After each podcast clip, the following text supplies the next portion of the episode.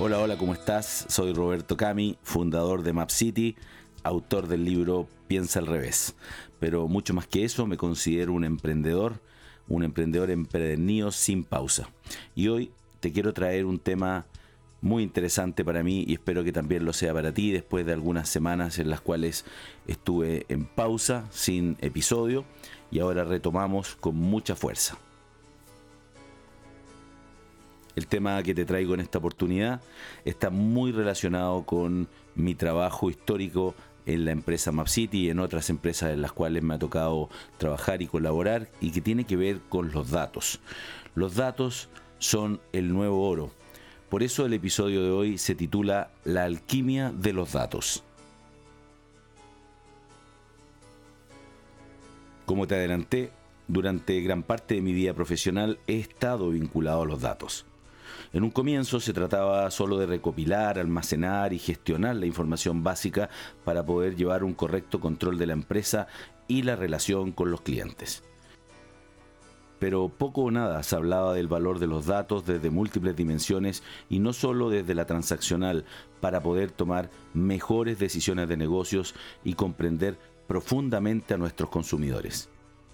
Hoy, ninguna empresa puede estar ajena a esto y quienes han descubierto el valor de los datos e implementado capacidades de análisis sobre ellos han visto cómo es posible transformarlos en oro, tal cual como los alquimistas pretendían convertirlo a partir del plomo. Fueron los antiguos egipcios quienes desarrollaron la alquimia como una forma de aventurarse a descubrir lo desconocido, los elementos constitutivos del universo, los metales y el elixir de la vida, entre otras cosas.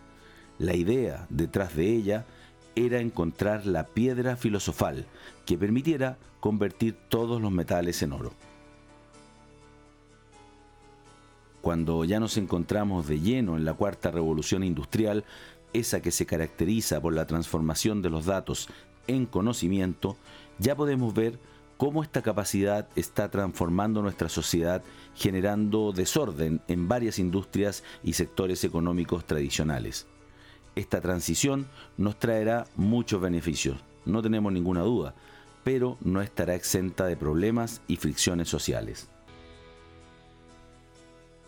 Desde hace muchos años, desde los años 50, cuando Alan Turing planteó la pregunta sobre si las máquinas podrían alguna vez llegar a tener la capacidad de pensar, los desarrollos no se han detenido y nos han llevado a ver vehículos autónomos, computadores ganando en el ajedrez a maestros como Kasparov y hasta máquinas replicando obras de arte de Rembrandt.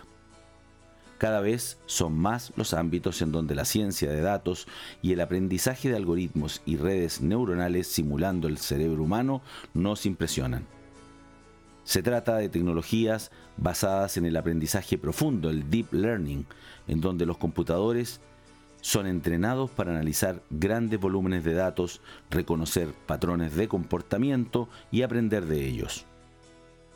Los profesionales en estos ámbitos son cada vez más demandados y su nivel de especialización no para de crecer.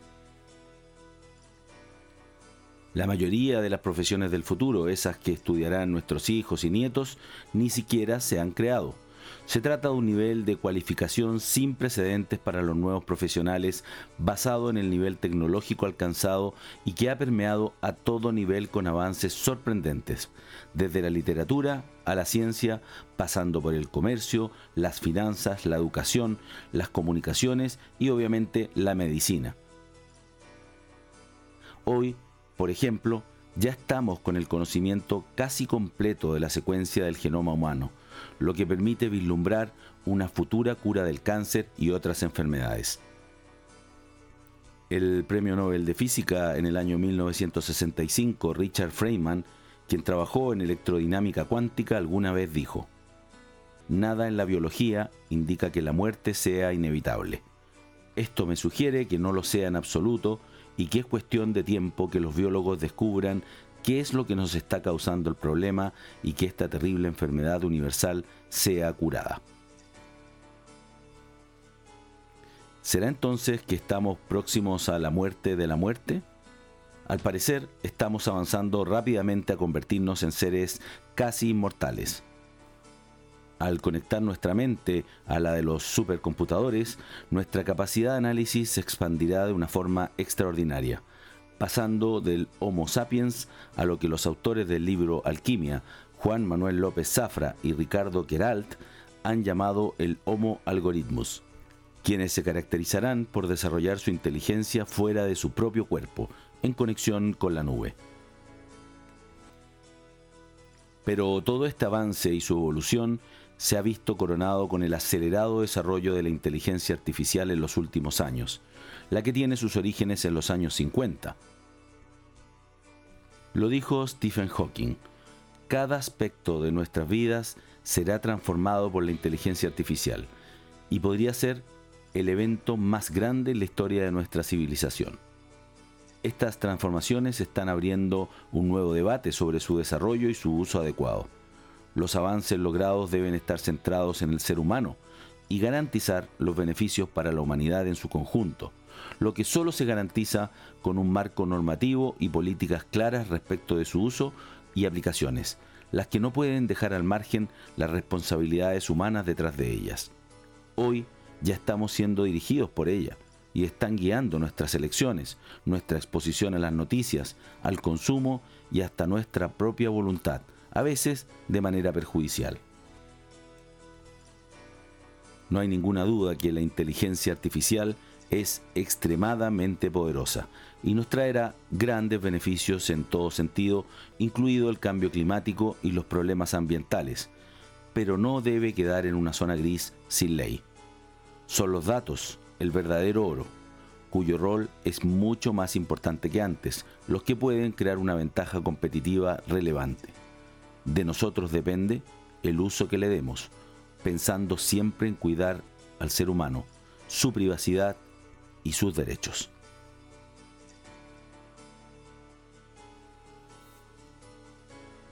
Y así es como hemos llegado nuevamente al final de este nuevo episodio. Espero que te haya gustado, espero que te haya llenado de energía, que hayas aprendido algo más y te haya inspirado. Como siempre, sabrás que estoy presente a través de mi blog con muchos otros artículos, piensaalrevés.cl. Obviamente también ahí puedes encontrar información sobre mi libro de nombre homónimo y también agendar una reunión si es que necesitas conversar sobre tu proyecto, sobre tu modelo de negocios, necesitas algún tipo de asesoría, estaré esperándote a través de las plataformas en las cuales me contacto con todos los emprendedores de Chile y Latinoamérica. Que estén muy bien, hasta la próxima, nos vemos con un próximo episodio de un tema de interés para todo el ecosistema. Chao, chao, un abrazo.